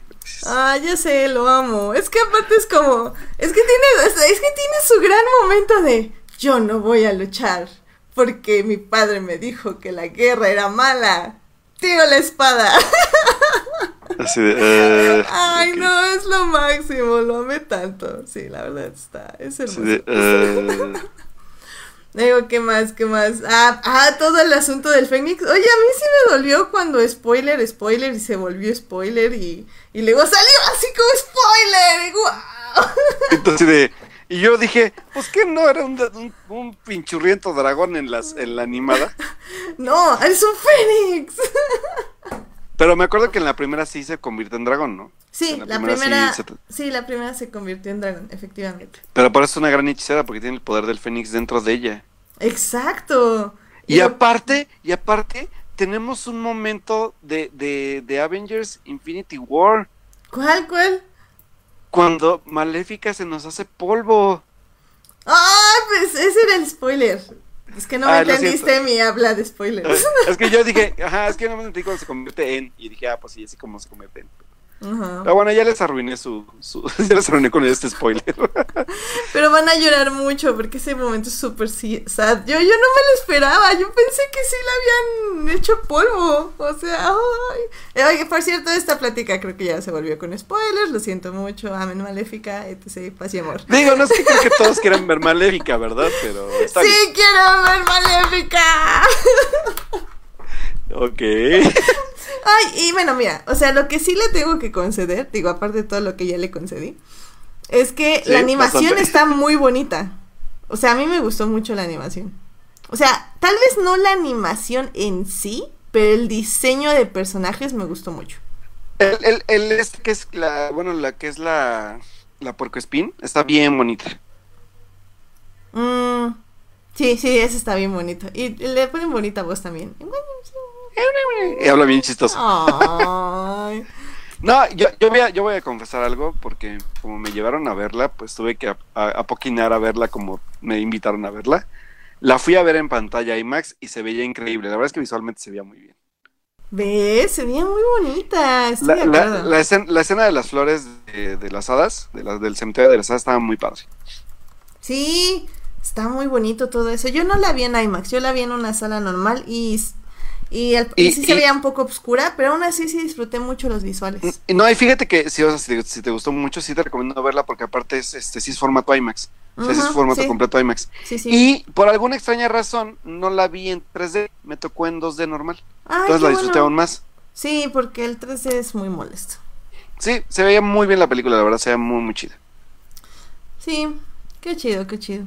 Pero sí, o sea, visualmente creo que al menos eh, si son animadores y así, creo que vale mucho la pena ir a verla para analizarla. Digo, ya nos dirán nuestros escuchas animadores si si, si tenemos buen ojo, pero según yo sí, o sea, se ve bastante decente todo eso. Sí, y, y digo, y más en una pantalla más grande, obviamente los detalles que no estén chidos se notan, pero se veía bastante bien, la verdad. Sí. Y, y la verdad, la escena del Fénix está muy padre. Sí, todo, todo lo de la batalla se ve muy padre, la verdad. Yep. Sí, Igual- se ve muy bien. Igual no entendí cómo sacaron el polvo matador tan rápido, pero no importa, porque son increíbles todos. Porque los parte el- nuestro creador del polvo, del polvo de hada de matadas, aparte era mago, ¿te acuerdas? Sí, sí, sí. Ah. Que era Warwick, Warwick Davis, nuestro querido profesor de, de encantamientos de Harry Potter y también nuestro Ewok favorito de Star Wars. Sí, sí. Que por Que alguna razón no sabía que era este. que era una criatura mágica, pero bueno. Ajá, por alguna razón lo sabía. Creo que le borró la memoria a la loca esa con tanta jalada, pero bueno. Sí, sí, es que te digo, es bien manipuladora la. esta, ¿cómo se llama? Michelle Pfeiffer. No se dejen engañar. Ay, sí. No se dejen engañar. Era mala, mala de Malolandia. Malolandia, malísima, remala y nada, le faltó su parche en el ojo y ya. Pero aparte me encanta como, o sea, lo, lo que también me gustó mucho de la película es cómo te justifica, este, que, que, que justo todos los que decían, es que la historia esa no es de maléfica, este, justifica mucho al inicio de la reina como es muy mala, pero muy mala, dijo que Maléfica mala. era muy mala y todo el pueblo como idiota se lo creyó porque se creen sus noticias falsas de Twitter. Entonces el pueblo leyó Twitter y leía todas estas este, conferencias mañaneras de la reina y pensó que Maléfica era mala. Y no, Maléfica no, es mala. No digas eso, no. Ay, perdón. No es cierto, no es cierto, querido emperador ya, ya, te, ya te, o sea, estoy, estoy de acuerdo contigo, pero ya. Bueno, el punto es que, que me gusta mucho cómo dices que, Maléfica, o sea, creen que es mala la fantasía, porque la fantasía supera la ficción a veces. Ajá, La fantasía supera la ficción a veces. no, la fantasía supera la realidad. La, ficción, la ficción supera la, la fantasía a veces. A eso me referí. Ah. Y de veras que triste. Sí. Entonces me gusta cómo hicieron eso, me gusta cómo también hasta en un diálogo trataron de, bueno, y no esta Aurora tenía un castillo, ¿qué le pasó al castillo? Y Aurora, se lo donamos al pueblo. Pueblo. ¿Y qué está haciendo? Ya sé, qué buena es Aurora que le donó su castillo al pueblo. y ya le iba a donar todo a la, a la, a la suegra. Sí, exacto, todo mal Aurora. Ah, y eso me gustó también porque Digo, a pesar de que, como bien dice Alberto, o sea, creo que sí se le dio mucho protagonismo a Michelle Pfeiffer. Este, Aurora tiene sus momentitos, eh, el fanning, eh, donde se, se eh, cómo se postula o se pone como una buena reina, escuchando a su pueblo, luego ignorándolos porque a todos no les importa realmente que sea reina y les importa más que se les que se le declare el monito este. Pero bueno, intentaba ser una buena reina y luego se olvidó completamente del asunto del que estaba gobernando, pero bueno, lo intentó. Y luego como le robaron su corona, pues ya se enojó y ya no les quiso hacer caso. Y ya no les quiso hacer caso y las hadas perdidas pues valieron, ¿no? Porque se le declaró y ya estaba planeando la boda, entonces pues ya, ahí, ahí arréglense como quieran para yo estoy ocupada. hay una, hay un, hay una de las escenas más sensibles del año, yo creo, de en esta película de todo el cine que vamos a ver, de esta masacre de hadas, que mm. un minuto de silencio por todas aquellas hadas, incluyendo nuestro árbol que, que lo queríamos mucho y se nos fue. Estuvo bien triste. Sí, lo del árbol. Sí, lo del árbol. Minuto de silencio. Pero Flora, también nos falta el minuto de silencio por Flora. sí, pobrecita. Qué triste. Sí, fue Con muy la triste. malvada y sobre todo la, Malolandia del la vieja, la, la, vieja loca esa del, del, órgano, Dios mío, qué pedo. No manches, está increíble. Ese, no, ese personaje es de los mejores de la película, ya voy a aceptarlo. Es increíble, aparte es como. Le hubieran puesto una tonada más como de tan, tan, tan, tan, tan, tan. No sé, o sea, algo más como. Más, no sé, más tú. Algo, algo más normal, ¿no? Sí, no, no, pero la pero estuvo bien feo, oye, es, que ese es un paralelo a los masacres que hacían en la Segunda Guerra Mundial. Ah, sí. pero no, no es cierto, pero sí es cierto. ¿eh? Y eh, estoy tratando de acordarme dónde la vi, porque este dije, yo la conozco de algún lado ella, que se llama, la que se llama Jen Murray, y la hemos visto en Animales Fantásticos y también la vimos en este en Brooklyn, en la película donde sale esta Saoirse Ronan, que ahí la, también la hemos visto. Fíjate, no me acordaba, dije, ¿dónde? ¿Dónde, dónde? Mira, a mí no me la es que Sí, sale, sale en Animales Fantásticos y sale en, Brooklyn también. Creo que en Brooklyn es la amiga de, de Saoirse. Mm, ¿Cómo se llama? Se llama Jen Murray. Jen Murray, ok. La neta es que sí fue. Me gustó mucho ese personaje, está muy, muy divertido. Sí, no, la verdad lo hizo súper bien. La verdad se divirtió mucho ella y nos divertimos mucho nosotros. Ah, pero bueno, mi punto era ahí que el Fanning, o sea, también tiene su momento de, de no, es que yo no puedo dividirme entre el bosque y esta burocracia. Y ay, el príncipe, yo no importa, yo te amo tal y como eres. Y tú, ay, bebés, los dos inútiles, los amo. Sí, así de. Yo, yo, yo no quiero que dejes de ser quien tú eres. Yo te amo como eres. Usa tu vestido de flores, no me importa. Y tú así, oh. oh, Dios mío, no, por favor. Ay, ya sé, los amo a todos. Debo aceptar que me divertí bastante porque me reí muchísimo. No sé si era, si era, si era reírme este a propósito, ¿no? Pero Sí, fue, o sea, no sé si era comedia involuntaria o no, pero está muy divertida. Yo, sí, yo me reí mucho, yo también me reí mucho. Yo creo que, ¿sabes qué? Yo creo que sí fue comedia como bien puesta. O sea, sí, el, el director se Sí, no fue involuntaria, fue puesta. Ajá, sí, hijo, mira, tengo este guion. No puedo hacer más. O sea, los efectos me alcanzan para tres minutos en la ciudad de las hadas. Y se me van a acabar los, el, el presupuesto. Por eso vamos a poner a Michelle Pfeiffer el resto de la película. Este. Así que ya, vamos a divertirnos, vamos a obtener a Angelina con sus caritas de no lo sé, pero no lo sé, pero me enojo, pero no me enojo, pero medio sonrío, medio no sonrío. Eh, vamos a poner al, al cuervo, que es un gran comic relief. Vamos a poner un Uy, sí, Sam. Sam, Sam Riley es, es uno también de los grandes este, assets de la, de la película. Sí, lo hace muy bien, me cayó súper Sí. bien. Sí, y cuando lo convierte en oso, ¡Ah, buenísimo! Está bien padre. y así lo convirtió, qué bonito. Ya sé. Ya ves, Alberto, también disfrutaste la película. ¿Qué te haces? Sí, no lo voy a negar, pero sí, de los ataques es muy burda, muy burda. Ay, qué bonito. Disfruté mucho Maléfica, dueña del mal. Ah, sí, la verdad es que yo voy a aceptar que sí en pantalla, en la pantalla más grande que puedan verla solo por una vez si la van a ver, véanla en pantalla más grande, se ve, se ve muy bien, sí, no voy a negar. Eso, Chihuahua. Pero bueno, yo creo que con eso ya podemos ir cerrando este podcast. Así de, no, no, no, no corrió sangre como creímos que iba a correr. No, pues no, claro que no, Alberto. Nosotros siempre decimos que va a correr sangre, nunca corre sangre en este podcast. Pues es que, o sea, es que miren, sean, sean un poco también lógicos. O sea, que, que, o sea, amé la película, pero bueno, también no estoy ciega, o sea, sí entiendo lo que vi. O sea, tampoco me voy a poner a pelear a golpes. Va a ser con polvos de hada. Sí. Y yo con la flor esa del cementerio de las hadas. Ay, no, Alberto. ¿Qué, ¿Sabes qué me, qué- qué me pareció muy divertido? ¿Sabes ¿Qué? qué parecía ese polvo? ¿Qué, qué, qué?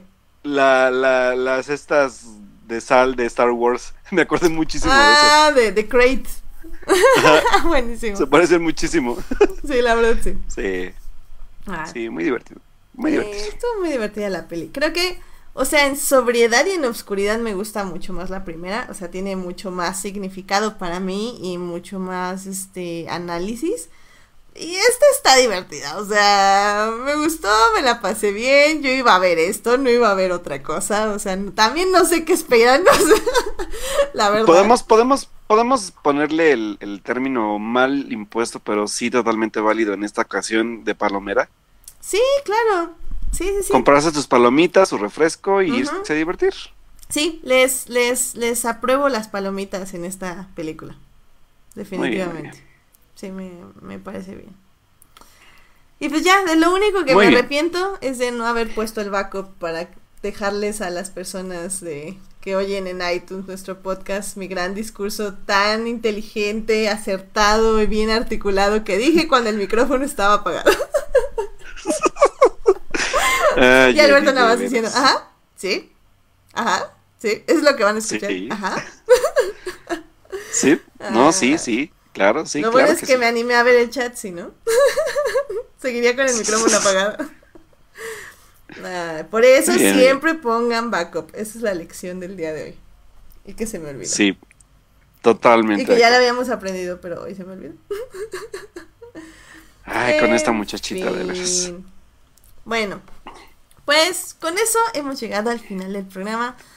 Alberto, ¿dónde te puede encontrar nuestra gente, nuestro pueblo, nuestra raza, nuestras hadas, nuestros humanos, el pueblo unido en uno solo por la paz mundial? Esto es, esto es, esto, esto, esto, esto que van a ver en la película es una boda no por ellos dos, sino por todo el pueblo. Exactamente, no, no quiere decir que dos personas van a unir a un pueblo porque tienen su poder encima de los demás, sino porque es un símbolo de paz y amor, no de imposición jerárquica, de herencia y de cosas horribles de monarquía. Monarquía, exacto. Pues bueno, muchachos, ahí me pueden encontrar en Twitter como Alberto Molina, el Molina va con doble O, y en Instagram como Alberto-Molina, también el Molina con doble O, y ahí pues ya saben que pueden encontrar tanto mis fotos y mis historias, como también lo que vaya diciendo sobre cine, videojuegos, series de televisión, libros y día a día de lo que vivo en toda mi vida diaria, que sé que a nadie le interesa, pero es divertido leerme a veces. Así que ahí estamos en las redes sociales y pues fue un honor platicar con ustedes el día de hoy en el programa 113 de Fortnite. Yay, y a mí me pueden encontrar en HT Idea, donde no sé si supieron, Alberto, creo que no lo dijimos, se nos olvidó. ¿Qué no, por favor, por favor, puedes decirlo. Híjole, es que, ¿qué creen? Hace como tres horas, no, dos horas, estrenó el trailer de Star Wars. ¡Oh my god! Que por cierto no ha visto. Y que no veré. Ah, está muy chido. Y que no veré. Pero por cierto no ha visto el trailer pero ya, está súper emocionante. No manches, ya, ya, el póster es mi fondo de pantalla, qué hermoso, oh my god, oh my god, oh my god. Qué emoción, de eso voy a estar hablando el día de mañana y el resto de la semana en mi Twitter, HT Idea. Eh, también ya les voy a hacer mi último comentario de mi último libro del canon de Star Wars. Oh my god. Carry on. ¿Por qué se me vino supernatural? ¿Qué me pasa? en fin. Creo que estoy muy emocionada como pueden escuchar el día de hoy. Sí, no, no, no, es que está increíble. Em, que, que, estoy pensando en escribir algo así como rápido de, de mi aprendizaje con todos los libros de Star Wars porque es el fin de una era y el comienzo de la nueva, porque ahora voy a leer con el canon, o sea, cada vez que salgan. cual va a estar interesante. Pero bueno. Muy bien. y pues ya, ahí me pueden leer en Ancheta Idea donde se estrenó el trailer de Star Wars. en fin. Y si me pueden dar tips para que mis plantas revivan, no se los, no se los rechazaría. en fin. Um, muy bien, eh, pues Alberto... No. A ver, espera. Vamos por orden. Gracias por acompañarnos en vivo en esta transmisión. Tuvimos algún público de Crónicas del Multiverso. Estuvo Héctor Guerra, estuvo Uriel Botello. También estuvo el buen Julián García, que siempre nos está haciendo esos magníficos memes que pueden ver en nuestro Instagram, por cierto. Recuerden, MX en Instagram. Y también en eh, Twitter. Y también en Twitter, claramente. Y tal vez en Facebook. Tal vez. Sí, también. también. Sí, también. Sí, también, también, ya los van a ver ahí. Muy bien. Eh... también estuvo Jorge Arturo Aguilar y también estuvo... Ahora, ahora estuvo otro, otro escucha que se llama Black Rider. ¿Quién será Black Rider? ¿A qué te suena, Alberto? Como a que se llama Carlos en lugar de Black. Tal vez, no lo sabremos. Es, es un misterio, es un misterio. Pero bueno. Sin resolver. Sin, sin resolver. Muy bien. también muchísimas gracias a quienes nos escuchan durante la semana en Heartis, Spotify y en iTunes. Recuerden que este programa estará disponible ahí a partir del miércoles. Muy bien.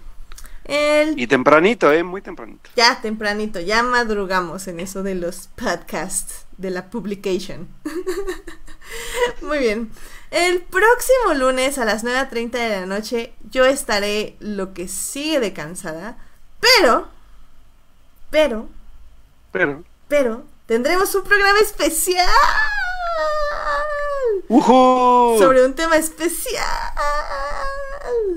Así que Sintonícenos. Este, sí, exacto, sintonícenos porque va a estar muy bueno. Sí, tengo que avisarle a los invitados, pero va a ser especial. Ay, Alberto, ¿por qué no le avisamos a la gente desde con anticipación? Este, porque así somos, si no, no seríamos los de Fortnite. Exactamente, exactamente. Pero bueno, va a ser un programa especial. Igual ya, ya me dieron ahí una, este, una propuesta que también, que ahorita le digo a Alberto. Entonces va a estar interesante, que tiene que ver un poco con el evento que voy a vivir este fin de semana. Pero probablemente eso se los mencionaré en los momentos de la semana de la próxima semana. Alberto va a ir a ver Zombieland, probablemente.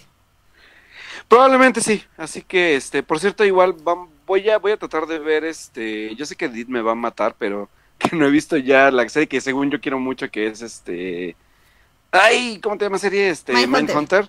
Pero voy a ver este fin de semana también Modern Love. ¿Por qué? Porque Modern Love es la serie, primera serie que hace para Amazon Prime. El director John Carney, responsable de las películas de Once, de Begin Again y de la joya y obra maestra del mundo mundial de esta década que se llama Sing Street. El señor John Carney hace una serie con Anne Hathaway como protagonista y otros actores más que sobre pequeñas historias de amor que se eh, enlazan una con otra. Así que voy a verla este fin de semana y les cuento la otra semana qué tal está. Ah, pues yo no vuelvo a caer en esa trampa de Alberto, ¿eh? Porque que me dice que, a ver, Mindhunter, me echo todo el mugre en Mindhunter, que ni me gusta, y Alberto Perdón, no la ha visto. Perdón, es que maldita sea, las series que están sacando también están muy chidas. Está bien, Alberto, está bien que te nos pongas romántico, ahí nos dices qué tal. No sé si la próxima semana, tal vez sí, tal vez no. Pero vela y también nos hablas un poco de Zombieland porque yo no la voy a poder ver este fin. Va, va, sí, no te preocupes, yo ahí la veo y, le, les digo qué tal. Perfecto. Bueno, pues muchísimas gracias por escucharnos a todos. Nos eh, sintonícenos en YouTube el próximo lunes a las 9.30 de la noche. Esperemos que ahora sí empecemos puntuales porque estas semanas se nos han complicado un poco. Si no es Catalina, es, es el trabajo o es la vida o es todo. Pero empezamos antes de las 10, seguro si empezamos. En fin, muchas gracias por todos los que nos acompañaron en el chat. Cuídense, Star Gracias, Wars chicos. Rey Lost Redemption. Cuídense chicos, buen inicio de semana y Star Wars Forever and Ever.